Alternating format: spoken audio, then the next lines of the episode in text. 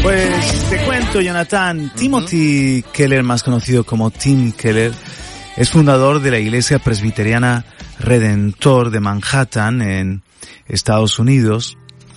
Y en un post reciente, él cuenta las razones por las que le parece mejor tener en una ciudad, por ejemplo, 10 iglesias de 400 miembros en lugar de una mega iglesia de 4000. Y estas eh, son sus razones. De hecho, ellos han subdividido esa congregación grande, Redeemer, que tenían en, Manhattan, la han subdividido ya en cinco, ya van por cinco iglesias más pequeñas. Y nos da ocho razones. La primera, porque las mega iglesias tienen algunos déficits de diseño. En general son lugares pobres para la formación y el cuidado pastoral debido a su tamaño.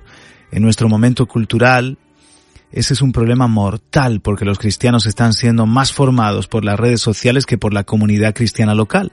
Necesitamos comunidades sólidas y el tamaño de nuestras iglesias tiene en cuenta eso. En segundo lugar, debido a que las mega iglesias se vuelven grandes bajo el ministerio de un fundador, generalmente no se sostienen por ser dadas a un sucesor. Esa persona, ese sucesor, es a veces duramente comparada con el fundador. Y entonces es una doble pérdida para ellos y para el movimiento. Mm.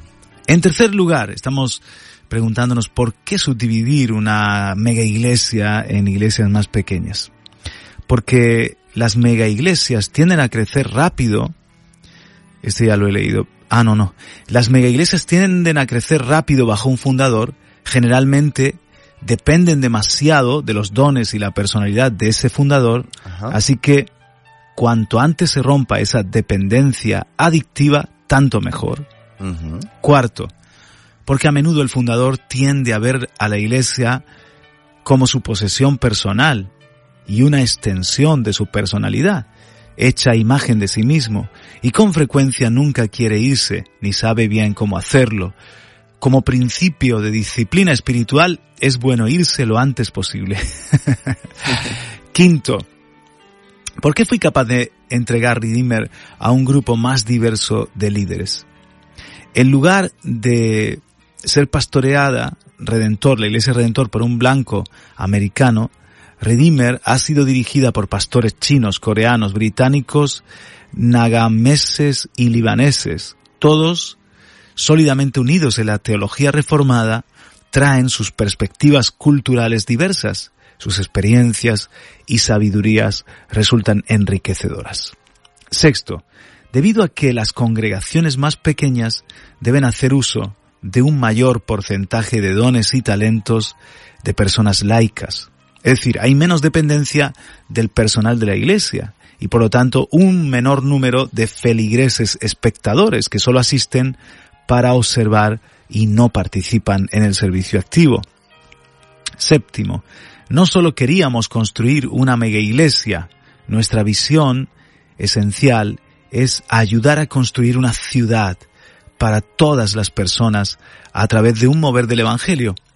Los movimientos del Evangelio son alimentados por la multiplicación de iglesias y de líderes diversos. Y octavo, la última razón por qué Redentor, en vez de ser una mega iglesia de más de 4.000 miembros, ya se ha subdividido en cinco dentro de la misma ciudad. Las mega iglesias tienden a atraer personas de grandes distancias que luego no están lo suficientemente cerca geográficamente como para participar en la construcción de la comunidad. Es decir, en lugar de una iglesia que está siendo un beneficio para su comunidad, las personas vienen de, grandes distancias y les cuesta integrarse en ese servicio. Eh, por ejemplo, servir al barrio donde está esa iglesia. Es más difícil para ellos estar concentrados en el área local.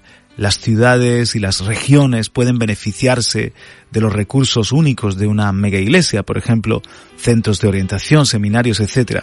Pero en general, la zona geográfica se beneficiará más de 10 iglesias de 400 miembros dispersos por toda la ciudad en lugar de una única iglesia de 4.000 en medio de ella. Ese ha sido nuestro proceso de reflexión. Ahora estas congregaciones, aunque todavía tienen los recursos de una mega iglesia, a través de su tamaño y modelo pueden ser más ágiles para atender a las necesidades de las personas que asisten y también al entorno geográfico en donde se ubican.